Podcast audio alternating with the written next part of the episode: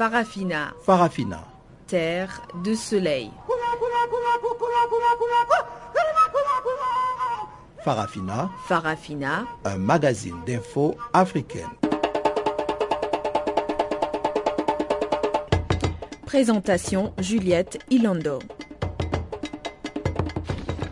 Bonjour à tous et à toutes et bienvenue à cette nouvelle édition de Farafina sur Channel Africa, la voix de la renaissance africaine. Adrienne Kenny assure la mise en onde de cette édition et voici à présent les titres de ce magazine d'actualité.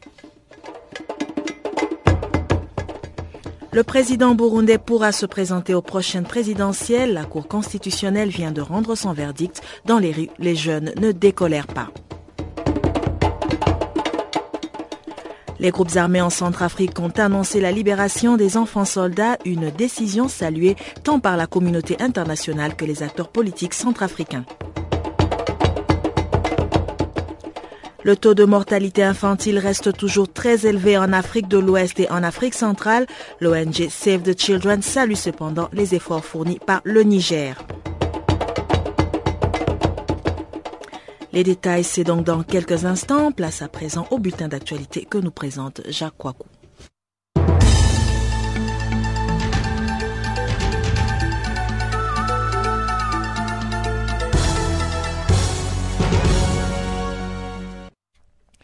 Bonjour, commençons par le Burundi. Pierre Nkurunziza peut briguer un troisième mandat, dixit la, la Cour constitutionnelle. Sans grande surprise, après l'affût de son vice-président qui a dénoncé d'énormes pressions, la Cour constitutionnelle du Burundi s'est déclarée le 5 mai favorable à un éventuel troisième mandat de Pierre Nkurunziza. Dans son arrêt signé par son président, cinq juges et le greffier, la Cour constitutionnelle burundaise considère en effet que l'article 96, qui limite à deux les mandats présidentiels au Burundi, veut dire que le nombre de mandats au suffrage universel direct est limité à deux seulement et l'article 302 crée un mandat spécial au suffrage universel indirect et qui n'a rien à voir avec les mandats prévus à l'article 96. Une victoire attendue pour le camp du président sortant qui a toujours soutenu que son champion pouvait encore légalement briguer la magistrature suprême. D'autant qu'il a été élu au second degré par une assemblée 2005 avant d'être élu au suffrage universel direct en 2010. La Cour dit en effet pour droit que le renouvellement une seule et dernière fois de l'actuel mandat présidentiel au suffrage universel direct pour cinq ans n'est pas contraire à la constitution du Burundi, confirme l'arrêt. Pas sûr que les manifestants qui s'opposent depuis le 26 avril à un éventuel mandat de Pierre Nkurunziza l'entendent de cette oreille. Décès après 50 jours de détention au secret, le militant Fred Boma transféré à la prison de Makala. Après 50 jours de détention, mon client est faible et n'a plus de morale. Joint au téléphone par nos confrères de Jeune Afrique, Maître Sylvain Lumou a confirmé mardi 5 mai le transfert du militant pro-démocratie Fred Boma au centre pénitentiaire et de rééducation de Kinshasa, connu sous le nom de prison centrale de Makala. Un transfert qui intervient après plus de deux mois et demi de détention au secret dans le cachot de l'Agence nationale de renseignement, en abrégé ANR, a-t-il dénoncé.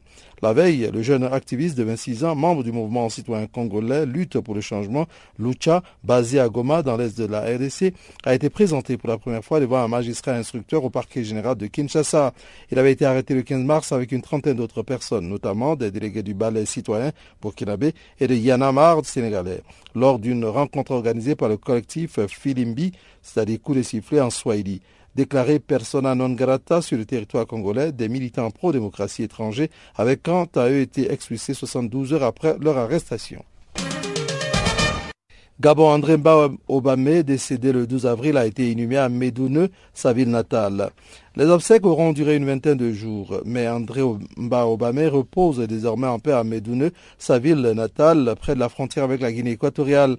Environ un millier de personnes, dont l'ancien Premier ministre Casimir Oyemba et l'ancien président de la Commission de l'Union africaine Jean Ping, ont assisté à une messe suivie par des funérailles. Mba Obame, décédé à Yaoundé le 12 avril, a été enterré dans son village natal, alors que les autorités de ce dernier ont annoncé leur intention de construire par la suite un mausolée et un musée. La dépouille était arrivée sur place samedi soir aux environs de 20 heures après avoir reçu les hommages des habitants des villes et villages traversés. Ces 20 derniers jours ont été particulièrement tendus au Gabon, notamment entre le ministère de l'Intérieur et les membres de l'opposition. Quelques partisans de cette dernière croient en effet que Mbaobamé a été empoisonné, une rumeur qui a pu aider à provoquer des émeutes à Libreville, notamment le 12 avril lorsque l'ambassade du Bénin avait été incendiée. L'opposition accuse également l'Intérieur d'avoir bouclé Libreville afin d'empêcher les partisans de Mba Obame de lui rendre hommage, ce que refute le ministre. Les deux opposants, Annie Léa Meillet et Georges Toussaint, après avoir été soupçonnés d'être les instigatrices de l'incendie, ont été relâchés le 5 mai. Nigeria, 28 miliciens tués dans un raid de l'armée. L'armée nigérienne avait annoncé les représailles après l'assassinat de six de ses soldats le mois dernier. Des militaires nigériens ont tué 28 miliciens présumés pendant le week-end au cours d'une opération lancée dans le centre du pays, a déclaré lundi l'armée. Les violences ont eu lieu à la frontière des États de Plateau et de Taraba. Cette région est souvent le théâtre d'affrontements intercommunautaires sans rapport avec Boko Haram, même si le groupe islamiste armé a déjà revendiqué des attaques dans cette zone. Dans, le souhait de débarrasser cette région frontalière des tueries incessantes et des actes de banditisme, il y a eu des échanges de tirs entre nos troupes et les membres de milices samedi, a déclaré Kedishi Iwea, un porte-parole de l'armée dans cette région. 28 miliciens sont morts, un soldat a été blessé et un autre est porté disparu depuis la bataille, a-t-il ajouté. Selon Ikedishi Iwea, l'opération contre les localités de Oise et Langtan a été lancé en réponse à une attaque menée par ces gangs armés contre les troupes positionnées dans cette région le 28 avril.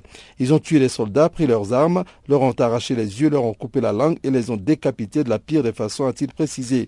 Le porte-parole de l'armée a par ailleurs nié formellement les accusations circulant dans les médias nigériens selon lesquelles les militaires auraient brûlé des habitations et ouvert le feu sur la population de façon indiscriminée.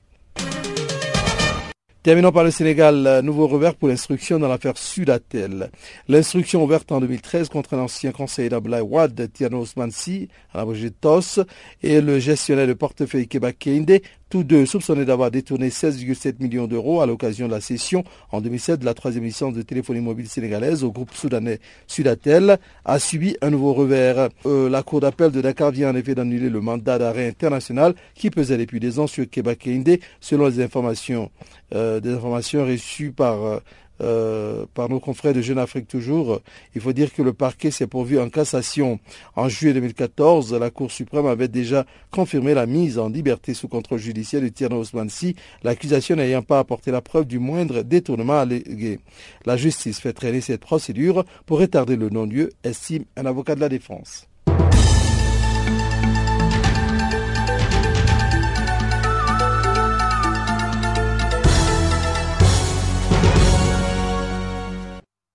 Encore une fois, bonjour à tous. Le forum de Bangui s'est ouvert ce lundi dans la capitale centrafricaine. La première journée était marquée par des discours du médiateur congolais Denis Sassou le représentant tchadien ainsi que la présidente de la transition Catherine Samba Panza. En marge de ce forum, les groupes armés ont accepté de libérer les enfants soldats, ce qui est une bonne nouvelle pour les acteurs politiques centrafricains. Suivant donc le compte rendu du premier jour du forum de Bangui avec le professeur Sioke. Hier, c'était l'ouverture. Vous avez le discours euh, officiel. Il y, a, eu le discours de, M. Sassou Nguesso qui était présent à Bangui pour l'ouverture. Euh, il y a eu le discours du représentant du, Tchad. Il y a eu plusieurs euh, discours, dont celui de Madame euh, chef de l'État de la transition. Bon, euh, il n'y a pas eu grand-chose de, fait. D'ailleurs, euh, certaines délégations ne sont arrivées que l'après-midi. Bon, c'est aujourd'hui que les choses ont véritablement commencé, mais ce serait trop tôt euh, à la mi-journée de dire quoi que ce soit. Ce qui serait, ce qui serait c'est de faire le point de la première journée, mais après que les travaux se seraient terminés. En prélude aux travaux justement de, Forum de Bangui, les groupes armés ont accepté de, libérer les enfants soldats. Et, qu'est-ce que vous pensez que ça pourrait euh, envoyer comme message justement sur la suite du Forum? Bon, pour nous, on considère que c'est un message euh, traduisant une certaine bonne volonté des, groupes armés. Nous souhaitons que ces groupes armés, euh, avec ce forum, renoncent définitivement aux armes, euh, libèrent les voies, euh, acceptent de déposer leurs armes, de sorte que le, désarmement se passe de manière volontaire pour y voir un peu plus clair. Parce que, voyez-vous, vous avez une prolifération de groupes armés et c'est difficile de savoir qui est qui. Donc, si cette bonne volonté se poursuit. Les groupes armés doivent déposer leurs armes, accepter qu'ils euh, soient cantonnés, mais au, au, niveau du cantonnement, l'un des problèmes qui se pose, c'est la prise en charge. C'est leur prise en charge. Et aujourd'hui, l'état des finances du pays euh, est tel que ce serait une question difficile à résoudre uniquement par le pays. Et la communauté internationale, notamment euh, Amnesty, insiste sur le fait que les autorités de la transition doivent absolument respecter le calendrier électoral. Et au vu de ce qui se passe sur le terrain, est-ce que vous pensez que c'est réaliste pour les autorités centrafricaines justement de garder les mêmes échéances électorales? Oui, euh, nous, nous, en avons discuté avec euh, la communauté internationale, notamment le représentant de la communauté internationale, qui est le le, le représentant spécial du secrétaire général des Nations Unies, euh, il faut faire des élections crédibles. Parce que si nous ne faisons pas des élections crédibles et que ces élections euh, sont contestées, nous risquons de retomber dans la même spirale. C'est pour ça que, euh, sans préjuger de quoi que ce soit, nous disons, nous avons toujours dit qu'il faut que nous fassions des élections crédibles. Ça suppose le, que le, le, fichier électoral soit établi, ça suppose que les opérations préliminaires les opérations de vote soient euh, conduites correctement jusqu'à terme. Ce qui n'est pas le cas aujourd'hui.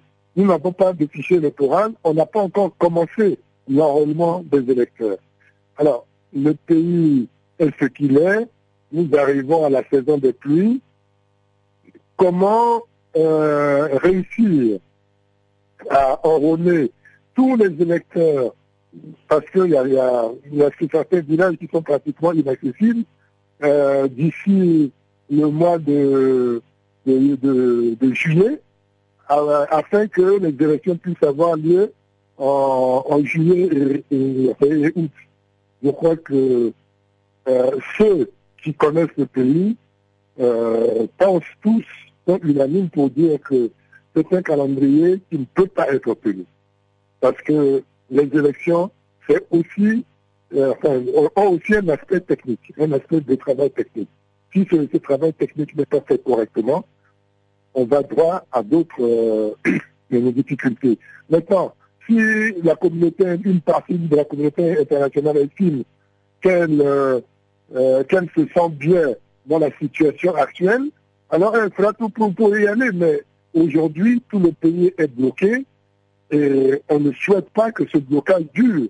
C'est pour ça que ce sont des élections euh, transparentes, justes et crédibles qui pourraient débloquer cette situation. Toujours en Centrafrique, l'affaire des enfants mineurs dans le pays continue de défrayer la chronique. Pour le professeur Sioke, il s'agit d'une conspiration généralisée, une intention bien volontaire de la part de la communauté internationale de cacher ce crime. Suivons-le. Euh, je, pense que ça, procède d'une conspiration généralisée. Pourquoi? Euh, D'après les informations que nous avons reçues, euh, cela aurait eu lieu à la fin de 2013 et jusqu'au printemps 2014. Et nous sommes au printemps 2015. Ça veut dire qu'il y a eu une volonté manifeste de, euh, euh, de ne pas diffuser l'information. Et cela du côté de la communauté internationale. Bon, euh, nous aussi, on s'interroge, puisque euh, les autorités de la transition, apparemment, n'étaient pas au courant. C'est lorsque euh, un journal euh, britannique en a parlé que tout le monde euh, a été informé. Mais on ne peut pas dire que la ministère n'était pas informée. On ne peut pas dire que la France n'était pas informée. On ne peut pas dire que l'ONU n'était pas informée. C'est pour ça que je parle de conspiration généralisée. Mais je, je dis que c'est l'image de la communauté internationale qui est en jeu. Et si nous devons parler justement des actions à prendre, parce que ce sont des enfants centrafricains qui ont été victimes, qu'est-ce que vous pensez que le gouvernement centrafricain devrait prendre comme mesure pour justement arriver à, protéger les enfants? Bon, il y a évidemment, des choses qui sont passées, le, le, gouvernement n'avait pas de prise sur le pays. Le, le gouvernement ne contrôlait pratiquement rien. Bon, Maintenant que on le sait, maintenant que les forces internationales euh, bon, sont enfin, de leur mission, euh, nous pensons qu'il va falloir réfléchir à une stratégie pour les cantonner dans un domaine bien précis. Parce que même quand on leur a demandé de désarmer au besoin par la force, ils n'ont jamais désarmé au besoin par la force. Hein, euh, ces soldats de, de n'ont jamais désarmé au besoin par la force. Mais ce que nous savons, c'est que cela est arrivé. Nous devons réfléchir à la meilleure façon d'aborder la question pour protéger les enfants centrafricains. Et je pense que l'une des actions serait de, mettre euh, des organisations comme l'UNICEF dans le jeu les, organisations non gouvernementales dans le jeu parce que euh, ces, organisations sont plus ou moins disséminées sur tout le territoire, créer un réseau de sorte que les informations arrivent jusqu'au niveau du gouvernement. Euh, voilà ce que je pense euh, pourrait être envisagé Maintenant, après une discussion, il peut y avoir amélioration. En Côte d'Ivoire, à l'approche des élections présidentielles d'octobre, le FPI, le parti créé par l'ex-président Laurent Gbagbo et qui demeure à ce jour la véritable force d'opposition, est dans la tourmente Hier matin, trois cadres de ce parti ont été arrêtés, tandis que plusieurs autres sont soit recherchés, soit poursuivis. Ces arrestations interviennent après l'annulation par les autorités ivoiriennes du congrès extraordinaire tenu le 30 avril et ayant désigné Laurent Gbagbo comme le président du FPI et candidat de ce parti à l'élection présidentielle d'octobre 2015. Les pressions sur le FPI exercées en externe comme en interne sont interprétées par les pro-Gbagbo irréductibles comme des manœuvres de stabilisation planifiée par la coalition au pouvoir dans sa tentative de museler l'opposition et de s'assurer une reconduite à la tête de l'appareil exécutif du pays. C'est une correspondance de Célé Marius Kwasi à Abidjan. Hubert Oulay, Sébastien Dano et Justin Kwa, respectivement ex-ministre de la fonction publique, ex-ministre de la réconciliation nationale, le leader de la jeunesse du FPI, le parti créé par Laurent Gbagbo, ont été interpellés hier matin par les forces de police ivoiriennes à leur domicile. Motif les autorités ivoiriennes reprochent à ces cadres du FPI, tous proches de l'ex-président ivoirien incarcéré à la prison de la Haye depuis novembre 2011, d'avoir troublé l'ordre public et défié l'autorité de l'État. Pour rappel, ces personnalités politiques ont été arrêtées quelques jours seulement après la cérémonie d'investiture de Laurent Gbagbo comme nouveau président du FPI au cours d'un congrès extraordinaire organisé le jeudi 30 avril dernier dans son village natal, à Mama, et dans sa résidence familiale par une frange de son parti opposée à Pascal Afinguessan. Selon les organisateurs de ce congrès, près de 99% des participants ont accordé leur voix au fondateur de leur parti, Laurent Gbagbo, en l'élisant comme chef du dit parti. Une décision contestée par le gouvernement et la justice ivoirienne qui n'estime l'un et l'autre n'avoir que Pascal Afinguessan, ex-premier ministre de Laurent Gbagbo et actuel président par intérim du FPI, comme l'interlocuteur légitime au sein du principal parti de l'opposition ivoirienne. Ce congrès, qui a également été rejeté par Pascal Afinguessan, s'est ouvert sous les jets de gaz lacrymogène et des échauffourées entre les jeunes du village de Mama et ceux du village voisin et les forces de police dépêchées depuis Abidjan pour prévenir tout risque de débordement. Ainsi, il y a désormais au sein du FPI deux camps deux camps qui semblent plus que jamais divisés.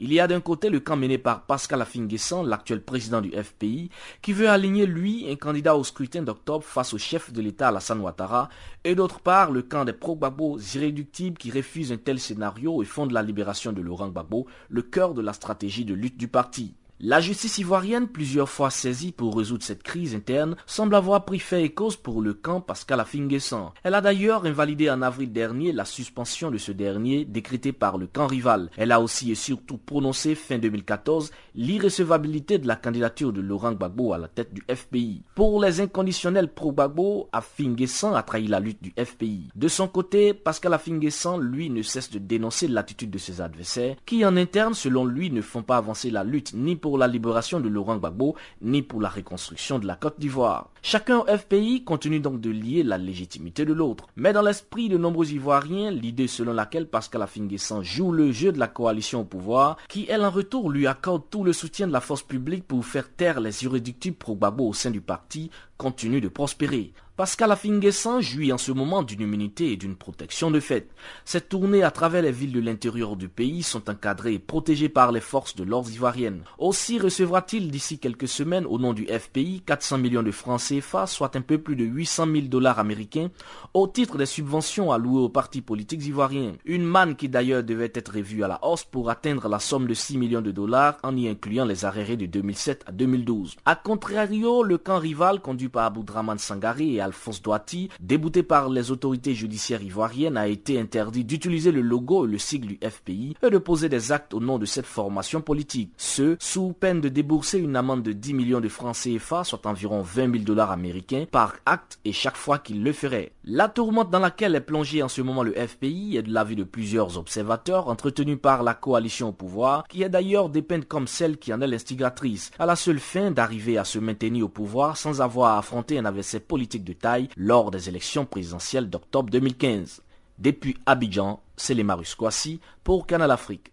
Au Burundi, le président Pierre Kourouziza pourra se présenter aux prochaines présidentielles. La Cour constitutionnelle vient de rendre son verdict, une décision sans surprise dans le camp présidentiel. Les opposants dénoncent une manipulation de la Cour constitutionnelle par le pouvoir en place. Le point avec Guillaume Kabissoso. La Cour constitutionnelle a officiellement validé la candidature de Pierre Kourouziza à un troisième mandat. Cette Cour a estimé qu'elle n'était pas contraire à la Constitution. Une annonce délivrée à la mi-journée qui intervient alors que lundi soir, le vice-président de cette même cour avait dénoncé des pressions et annoncé avoir fui le pays. Silver Nimpagarit, l'un des plus hauts magistrats du pays, devait se prononcer sur la légalité de la candidature du chef de l'État. Dans son arrêt signé par son président, cinq juges et le greffier, la Cour constitutionnelle burundaise considère en effet que l'article 96 qui limite à deux les mandats présidentiels au Burundi veut dire que le nombre de mandats au suffrage universel direct est limité à deux seulement et l'article 301D crée un mandat spécial au suffrage universel indirect et qui n'a rien à voir avec le mandat prévu à l'article 96. Cette décision est en effet sans surprise. Elle marque également une victoire pour le compte du président sortant qui a toujours soutenu que son candidat pouvait encore légalement briguer à la magistrature suprême, d'autant qu'il a été élu au second degré par une assemblée en 2005 avant d'être réélu au suffrage universel direct en 2010. La Cour affirme en effet que le renouvellement une seule et dernière fois de l'actuel mandat présidentiel au suffrage universel direct pour cinq ans n'est pas contraire à la constitution du Burundi, confirme l'arrêt. C'est le Sénat, dominé par le camp présidentiel, qui avait saisi la Cour constitutionnelle les opposants au troisième mandat pour qui les juges de la Cour sont inféodés au pouvoir estimaient que l'arrêt était joué d'avance. Selon les vice-présidents de la Cour constitutionnelle, la décision a été imposée de l'extérieur et n'a rien de juridique. Il avait assuré lundi soir qu'une majorité des sept juges de la Cour estimait initialement inconstitutionnelle la candidature controversée, mais que ceux-ci avaient subi d'énormes pressions et même des menaces de mort pour changer d'avis. Par ailleurs, le vice-président du Burundi a annoncé au cours d'une réunion des partis politiques organisée sous l'égide de l'ONU que le gouvernement était prêt à libérer les manifestants détenus, à ouvrir les radios et à lever les mandats d'arrêt contre les leaders de la contestation à condition qu'il soit mis un terme aux manifestations un appel qui n'a apparemment pas été entendu. Des manifestations qui ont repris ce matin à Bujumbura avec une petite centaine de manifestants, notamment à Moussaga. Les médias sur place ont annoncé que des quartiers ont été barricadés de pneus brûlés. Des jeunes se disent prêts à recevoir la police aujourd'hui. Ils ont fait savoir qu'ils les attendent. Ils font part de rumeurs selon lesquelles les forces de l'ordre viendraient les attaquer une rumeur renforcée par le fait que les renforts policiers arrivent au bas de la colline où se trouve Moussaga. Il y a le camion anti-émeute et plusieurs dizaines de policiers sont déjà sur place. Ces jeunes vivent donc avec l'angoisse d'une nouvelle attaque et ils disent on va continuer à manifester contre ce troisième mandat de Pierre Kourouziza. Mais on ne peut pas se laisser tuer comme ça. Il va falloir qu'on se prépare. Rapport de Radio France Internationale. Il est clair que cette décision, avec la situation déjà tendue dans les pays, n'arrangera en rien la situation. Les opposants au troisième mandat continuent de se mobiliser malgré la mort des manifestants tués par des policiers déployés pour les réprimer. Le nombre de morts enregistrés passé à 12 ce lundi après la mort des trois manifestants tombés sous les balles des policiers qui tiraient à balles réelles selon plusieurs sources. La communauté internationale, pour sa part, continue de demander aux autorités burundaises de se conformer à la Constitution pour ne pas entraîner les pays dans une guerre civile. John Kerry, le chef de la diplomatie américaine, a jugé inconstitutionnel un troisième mandat pour Nkurunziza. Guillaume Kabissoso que nous retrouvons pour les nouvelles économiques.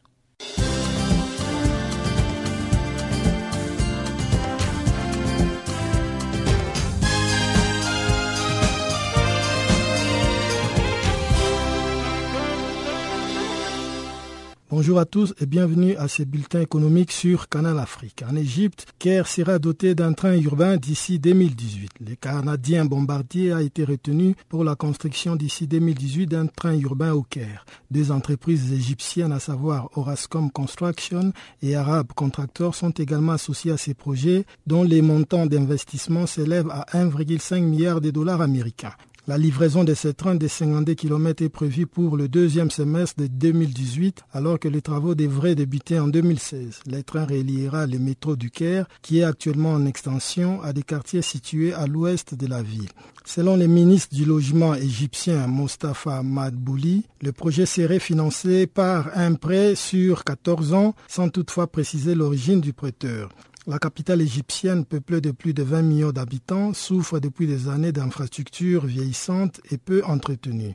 L'amélioration des transports vise à réduire les embouteillages où se mêlent navettes, circulation commerciale, tuk-tuk et charrettes. Ce projet survient après l'annonce par le gouvernement de la construction d'une nouvelle capitale au sud-est du Caire. Une annonce qui a reçu un accueil mitigé.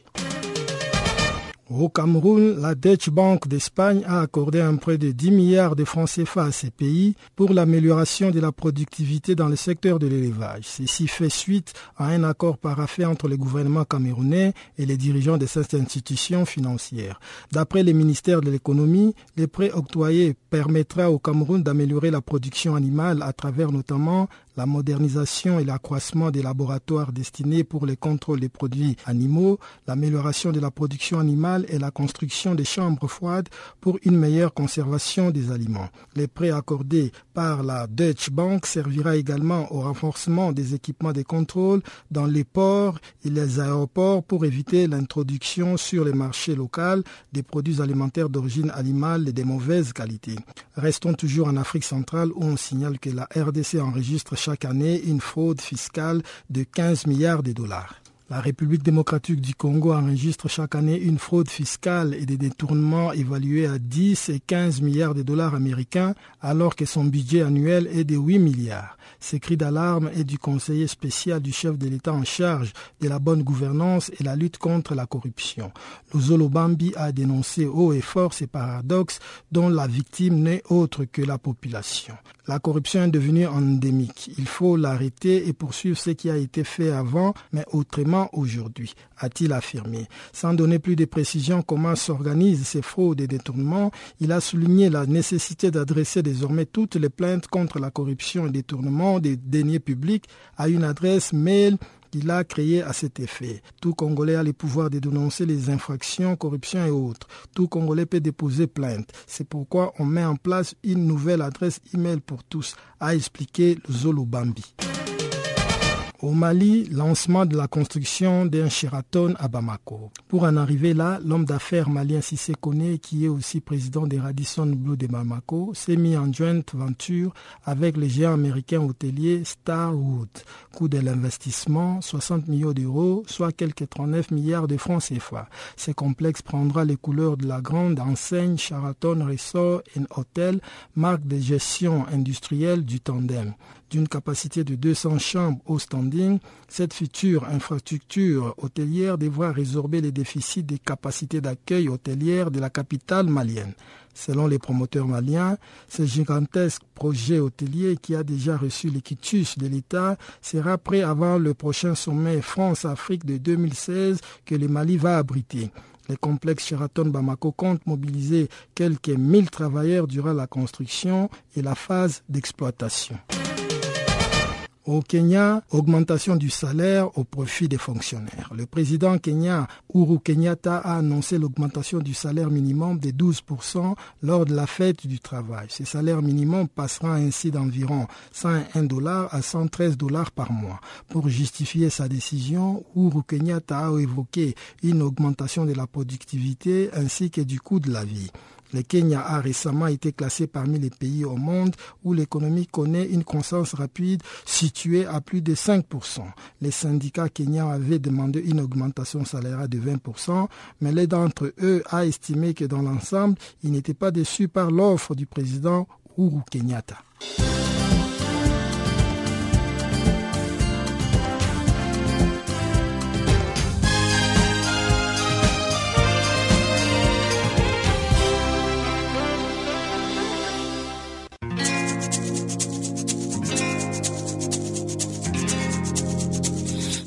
Vous écoutez Farafina, un programme en français sur Canal Afrique émettant de Johannesburg.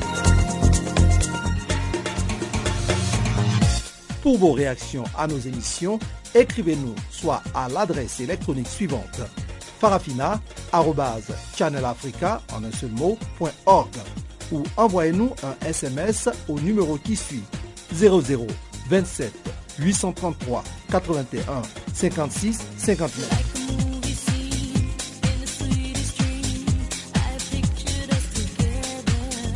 Notre adresse électronique farafina.channelafrica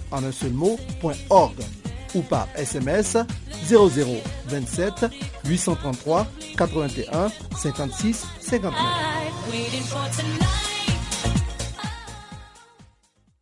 Le Midrand Gallagher Convention Center a abrité ce mardi l'ouverture de la cinquième édition d'Africa Health. Plus de 7000 délégués visiteurs et personnels de santé ont fait le déplacement jusqu'à Johannesburg en Afrique du Sud pour y participer.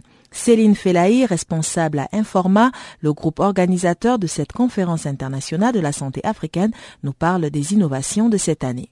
Euh, exactement, c'est la cinquième, on est très excités, on a beaucoup plus d'exposants. Euh, euh, on a 15 euh, pavillons qui viennent de on a des compagnies locales qui représentent leurs produits. Euh, il y a une euphorie massivement, on a ouvert ce matin et, tout s'est bien passé, donc on est très contents. On a ces 13 conférences qui se passent en ce moment, on en a 4 qui sont nouvelles, avec des, nouvelles, des nouveaux sujets, des nouveaux speakers. Euh, des présentateurs. Et, euh, et, tout le monde, toutes les, euh, conférences sont très remplies. Donc on est très très contents et on attend de voir si tout le monde reçoit toutes les, toutes les nouvelles opportunités correctement. Ok, vous avez parlé de plusieurs nouveautés cette année. Qu'est-ce qui a inspiré ce changement? Et est-ce que vous pouvez nous dire un peu plus sur ces nouveautés? Alors tout au long de l'année, c'est beaucoup de travail et c'est en fait nos clients, c'est les, gens, les visiteurs qui viennent, les personnes qui vont aux conférences, qui tout au long de l'année, on leur parle à travers la recherche par email, par téléphone et on leur demande euh, quels sont les sujets qui sont les plus intéressants en ce moment dans la région, qu'est-ce que vous voulez entendre parler, quelles personnes vous voudriez rencontrer. et pendant toute une année, on construit tous les nouveaux sujets, toutes les nouvelles opportunités que les gens ont besoin. Donc cette année, on a aussi euh, une zone pour le recrutement euh, pour donner euh, l'opportunité à des professionnels, des docteurs, des nurses, des infirmiers, qui veulent ouvrir des nouvelles opportunités dans d'autres pays, tout, au, monde, pas seulement en Afrique, mais aussi au Moyen-Orient, en Europe. Et donc on travaille avec des compagnies qui puissent donner des nouvelles opportunités. Donc il y a beaucoup de choses qui se passent. Ça prend tout au long de l'année. On a toute une équipe qui ne travaille que sur ce salon. Et on fait de la recherche et on écoute ce que les gens veulent entendre. Et on essaye de délivrer. Alors pour cette année, vous vous attendez à au moins 7000 visiteurs, délégués et participants. Alors pour un chiffre aussi énorme, quel pourra être l'impact sur le continent africain? 7000, euh, c'est très gros. Chaque année, on grandit. On a beaucoup d'autres projets qui viennent pas seulement de l'Afrique du Sud, mais des pays avoisinants. Euh, je ne sais pas ce qu'on peut attendre. On est là pour aider, euh, l'industrie, pour se développer. on donne toutes ces conférences qui sont seulement sans rente. et puis on donne tout le profit à une œuvre de charité. Donc on fait pas les conférences, c'est pour redonner l'éducation euh, pour, l'industrie, euh, les docteurs, les, infirmiers, comme j'ai dit avant. Euh, donc c'est comme ça qu'on redonne, qu'on essaye d'aider l'industrie, les gens qui en ont besoin. Alors c'est quand même extraordinaire. Rien qu'à 100 rand et, cet argent va aller dans une œuvre de charité. Alors est-ce que c'est une œuvre dans le secteur médical ou bien n'importe laquelle? Non, c'est une œuvre médicale. Donc l'année dernière, euh, c'était une autre. Donc chaque année, on est quelqu'un différent, une autre association. On recherche des, une association, encore une fois, on fait beaucoup de recherches. On voit avec le gouvernement quelles sont euh, les, compagnies de, charité qui, sont euh, reconnues pour être sûr que ça aille à de bonnes personnes on essaye que ce soit définitivement euh, relié euh, à la santé. Euh, et généralement, c'est pour les enfants. Donc cette année, c'est le STEP Charity, qui aide les enfants qui ont besoin d'opérations avec leur pied, avec leur, leur pied. et donc, tous les bénéfices de toutes les conférences, de 13 conférences, sera donné au dernier jour. Le continent africain, notamment la partie ouest africaine, a été euh, frappé par une épidémie d'Ebola. Est-ce que vous avez mis un accent particulier là-dessus cette année? Alors on met ça au niveau de la conférence euh, et on a Patient Safety qui va s'occuper de tout comment réagir. Alors, je pense qu'il y a eu beaucoup de choses euh, qui s'est passé au niveau de l'éducation. encore une fois, on est là pour aider. Euh, aider les professionnels, les docteurs, les infirmières à réagir. Donc on a beaucoup de séminaires gratuits euh, aussi pour, les aider. Il y en a beaucoup qui sont sur euh, comment l'hygiène dans les hôpitaux et patient safety. A beaucoup de, topics qui sont reliés à des crises comme, comme la crise d'épidémie d'Ebola, mais pas seulement sur ça, sur beaucoup d'autres choses. La conférence Africa a ouvert ses portes à près de 500 exposants locaux, africains et internationaux. Ce sont des leaders dans le secteur professionnel de la santé qui proposent plusieurs produits, matériels, équipements et services pour améliorer la santé en Afrique.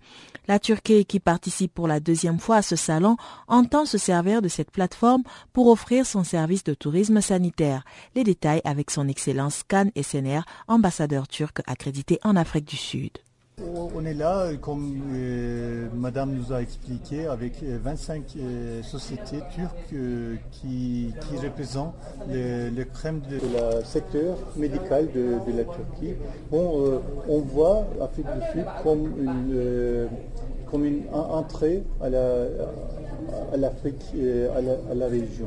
Et il y a beaucoup d'intérêt, il y a beaucoup d'intérêt de, de, la part de, des sociétés turques euh, vers l'Afrique euh, du Sud. Et ça nous fait, ça nous fait du bien, euh, bien sûr. Il, y a, il y a beaucoup de, sociétés qui veulent, qui veulent faire du business ici. Et cette expo nous, nous, donne d'espoir pour entrer à, ce secteur. Et comme vous savez, Turquie a réalisé beaucoup, beaucoup dans les dernières dix ans dans le secteur et on, veut partager tout ça et on veut faire de, business aussi. Mhm. Alors, Excellence, ça c'est la deuxième participation de la Turquie à ce salon africain de la santé. quelle est l'importance pour vous de ce salon? Voilà, c'est assez important. Euh, je pense que vous savez que l'année dernière, il y avait juste 8 euh, sociétés turques qui, ont participé. Maintenant, euh, cette année, il y a 25 sociétés qui viennent avec deux institutions, comment dire, chaperons. Et là, on voit déjà que l'intérêt, l'attraction de l'Afrique du Sud est grand. Euh, il y a beaucoup de sociétés qui veulent venir et je pense que l'année prochaine peut-être qu'il y aura beaucoup mieux, beaucoup, beaucoup plus de sociétés qui vont venir. Alors en termes d'expérience en Afrique, de vos produits en Afrique, euh, qu'est-ce que vous proposez? Est-ce que vous avez déjà eu l'opportunité d'expérimenter le marché africain? Voilà. Bon, euh, comme on dit, je, vais essayer de, faire un euh, comme, on dit, euh, nos produits sont euh, dans la même qualité de, l'Europe, mais avec le, même prix de, l'Asie. Alors, les le, qualité de prix sont beaucoup meilleures.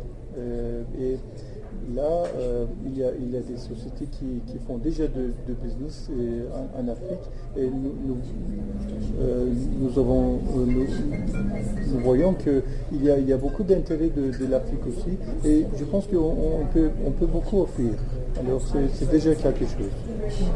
Et en termes de, sanitation ici en Afrique, vous avez peut-être eu l'opportunité de voir ou bien d'entendre parler des infrastructures.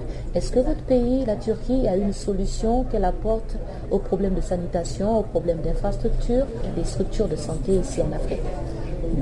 Oui, euh, bien sûr. Bon, euh, l'infrastructure, euh, nous avons beaucoup, beaucoup de solutions parce que nous, euh, en, Turquie, on a, beaucoup de sociétés de construction. Alors là, déjà, il y a, beaucoup de, de savoir-faire à, cette, à cet égard. Mais à l'autre côté, en, technologie, on voit beaucoup de sociétés qui, vont des partenariats avec l'académie il y a, une société que j'ai déjà vue là, ils ont fait cette partenariat, ils, ils, produisent des, des produits qui sont antivirales, antibactériales. C'est la première fois que euh, je vois ça et c'est déjà euh, très impressionnant. Et bon, euh, avec l'infrastructure, il faut, il, faut, voir avec les, compagnies, les, sociétés de construction, mais avec les, dans, le secteur de santé, il faut voir euh, ce, que les, ce que les sociétés turques offrent euh, à l'Afrique. Je pense qu'il y, en a beaucoup. Nous avons aussi vu au cours de, cette exposition euh, le tourisme sanitaire. Hmm. Est-ce que vous pouvez nous en dire un peu plus Quelles sont les offres, quels sont les services que votre pays met aujourd'hui à la disposition de l'Afrique pour pouvoir mieux soigner les Africains à moindre coût? Voilà, merci beaucoup pour cette question parce que c'est une des choses que je voulais dire il y a, je pense qu'environ euh, un demi-million de, patients qui, qui viennent à Turquie pour se soigner.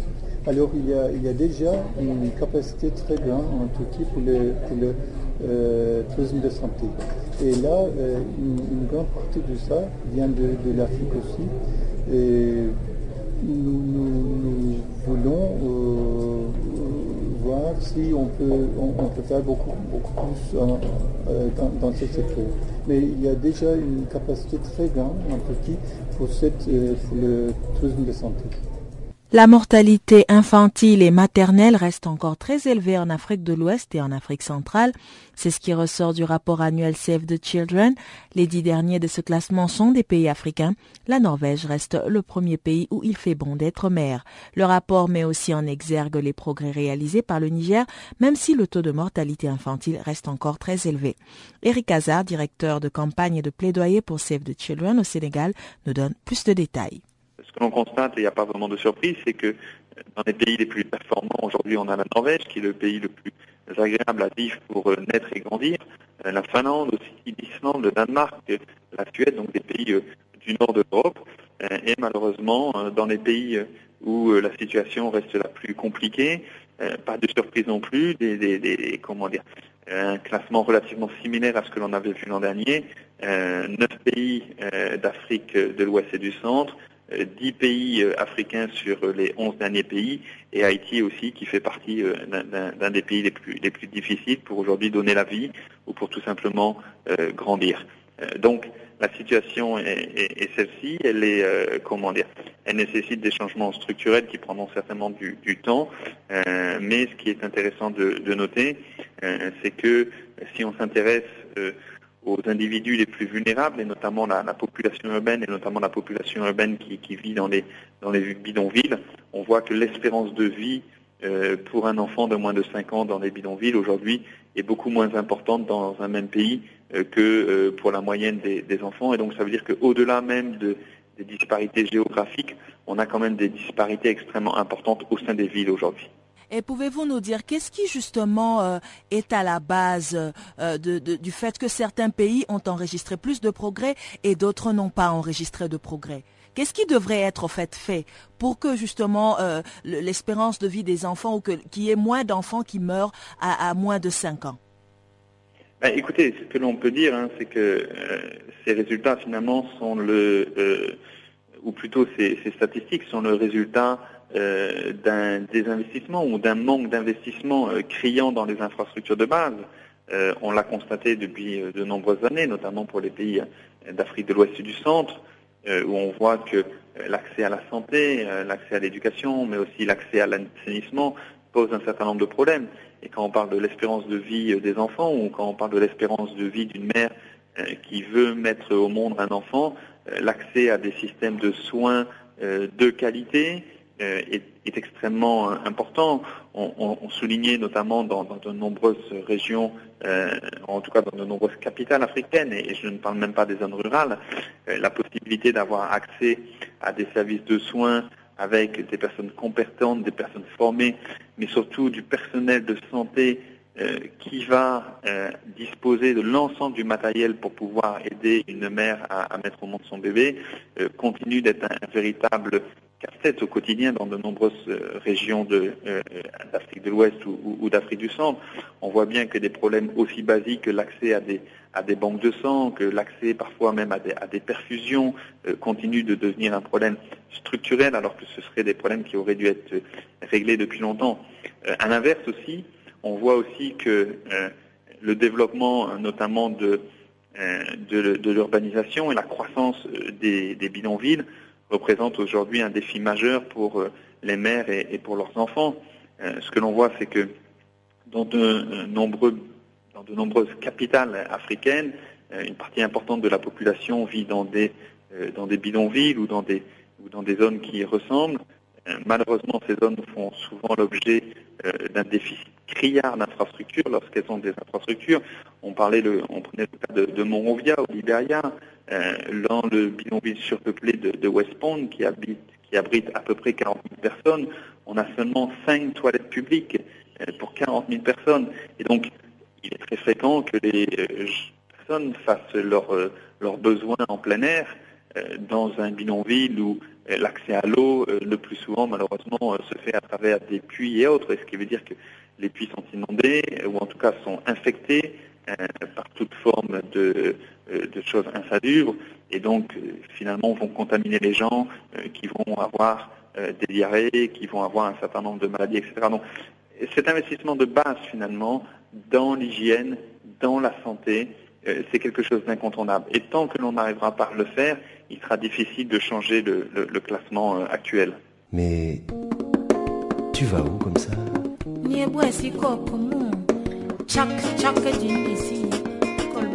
Channel Africa. Channel Africa. Channel Africa, la voix de la Renaissance africaine. Retrouve-nous sur www.channelafrica.co.za.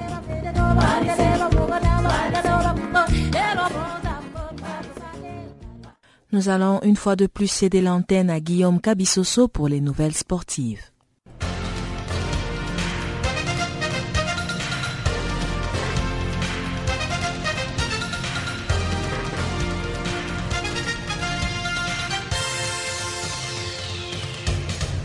Bonjour à tous et bienvenue à ce bulletin des sports sur Canal Afrique. L'actualité sportive en ces débuts de semaine est dominée par le tirage au sort des compétitions interclubs de. En Ligue des Champions, le tirage au sort de la phase des groupes de ce mardi au Caire n'a pas épargné les trois formations algériennes encore en lice dans la compétition.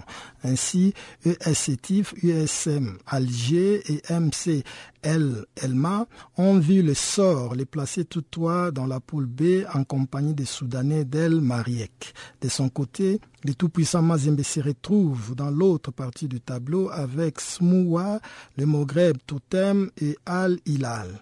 Ainsi, en groupe A, on retrouve Smoua d'Égypte, le Moghreb Totem du Maroc, le tout-puissant Mazembe de la République démocratique du Congo et enfin Al Hilal du Soudan. Par contre, le groupe B est composé de ES d'Algérie, USM Alger d'Algérie, El Mariek du Soudan et MCL Elma d'Algérie. Restons toujours au Caire où la CAF va aussi procéder ce mardi au tirage au sort des huitièmes de finale bis de la Coupe de la Confédération. Cette étape oppose les formations éliminées en Ligue des Champions à celles qualifiées de la Coupe CAF. Quelques gros chocs sont à signaler ici. En premier lieu, le deux derby maghrébin entre Al Ali d'Égypte contre le club africain de la Tunisie, mais aussi entre ES Sahel de la Tunisie face à Raja Casablanca du Maroc. À suivre aussi de près le duel AS Vita Club de la RDC contre Stade malien du Mali. Dans les autres rencontres, CS Faction sera face à la SEC Mimosa, l'Espérance Tunis sera opposée à Head of Oak du Ghana et les Sud-Africains d'Orlando Pirates affronteront l'AS Kaloum de Guinée.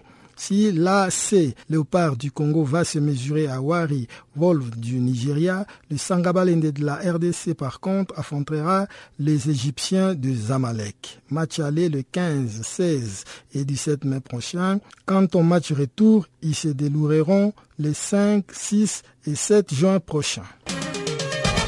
En marge des huitièmes de finale retour de la Ligue des Champions, signalons les limoges du sélectionneur du club égyptien Dal Ali. Juan Carlos Carrido n'a pas survécu à l'élimination en huitième de finale retour de la Ligue des Champions de El Ali. Le technicien espagnol a été limogé dimanche après la défaite au tir au but 3 à 4 devant le Maghreb Tetouam du Maroc. Garrido est arrivé au Caire en juillet 2014 et a notamment remporté la Super Coupe d'Égypte face aux Amalek en septembre dernier. Dans la foulée, le club d'Al Ali a annoncé son remplacement. Il s'agit de Fatih Mabrouk, un homme qui connaît bien l'équipe parce qu'il avait déjà amené le club au titre de champion en 2014, ce après avoir remporté la Coupe d'Égypte en 2003. Il débute sa tâche de ce mercredi en championnat local face à El Nasr. En Algérie, le MO Beja a remporté la 51e édition de la Coupe d'Algérie. Pour en arriver là, les coéquipiers des Erdad, l'auteur de l'unique but qui a sanctionné la rencontre, ont battu le RC Arba par un but à zéro. Une affiche inédite entre deux novices à ce stade de la compétition, car c'est la première fois que les deux équipes ont disputé la finale qui a permis à MOBJA de s'imposer. Après les derniers sacres de la GSK en 2011, les trophées reviennent donc en Kabylie dans la vitrine du MOB qui devient le 17e club à soulever la coupe depuis sa création.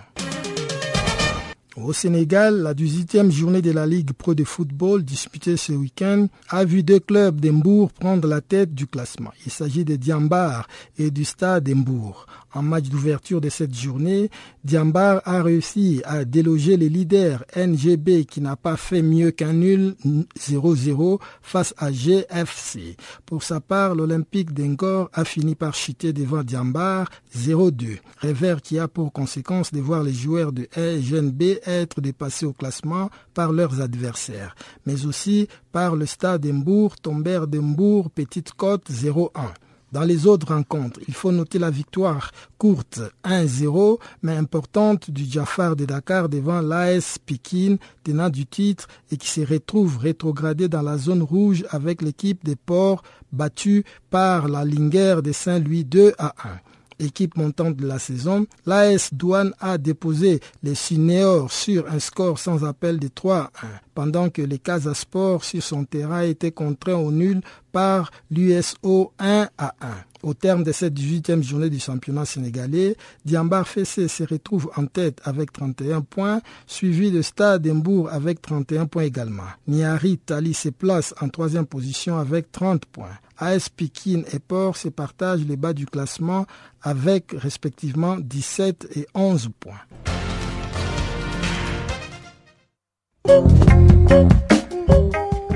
Merci de nous avoir suivis. Nous vous souhaitons de passer une excellente soirée en compagnie des programmes de Channel Africa, la voix de la Renaissance africaine.